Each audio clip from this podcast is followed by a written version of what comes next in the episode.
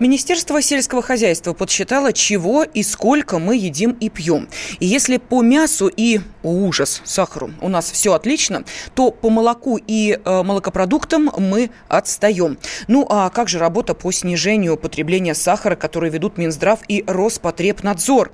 Ну и вообще, чем опасен сахар и почему мы пьем меньше молока? С этими вопросами мы обратимся к члену Американской и Китайской ассоциации эндокринологов, международному эксперту Ольге Рождественской. Ольга Анатольевна, здравствуйте.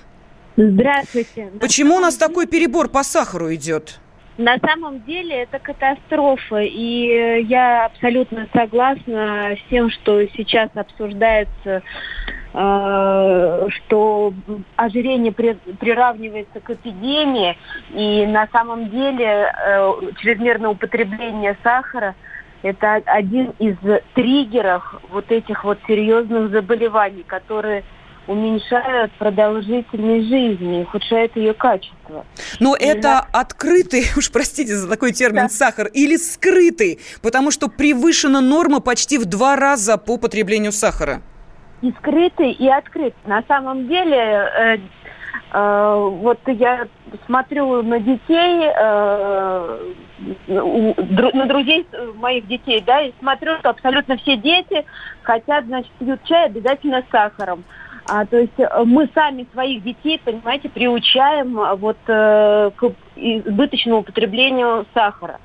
А сахар – это опасность, это тот э, продукт, который ну, настолько нужно ограничить, потому что, в принципе, можно сказать так, что сахар э, ускоряет старение. И если дети маленькие начинают уже избыточно употреблять продукты, богатые сахаром, то, конечно, все вот эти хронические серьезные заболевания. И раньше, получается, у будущего нашего... Ольга Анатольевна, у нас буквально минута остается. Тем не менее, а вот с молоком-то почему такие проблемы? Почему меньше молочки потребляем? А, молочки потребляем меньше, потому что сейчас э, новые диеты безлактозные, без, скажем так, с пониженным содержанием лактозы, потому что лактоза это такая же, э, такой же сахар, как и сахароза, да, по формуле. Но на самом деле мы забываем э, про остеопороз, то, что исключая молочные продукты, мы ухудшаем состояние костей, кальций-фосфорного обмена.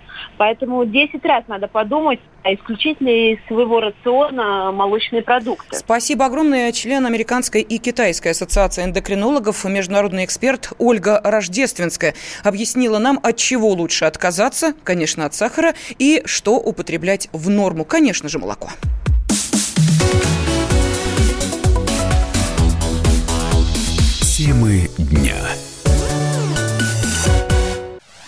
Товарищ адвокат! Адвокат! Спокойно, спокойно. Народного адвоката Леонида Альшанского хватит на всех. Юридические консультации в прямом эфире. Слушайте и звоните по субботам с 16 часов по московскому времени.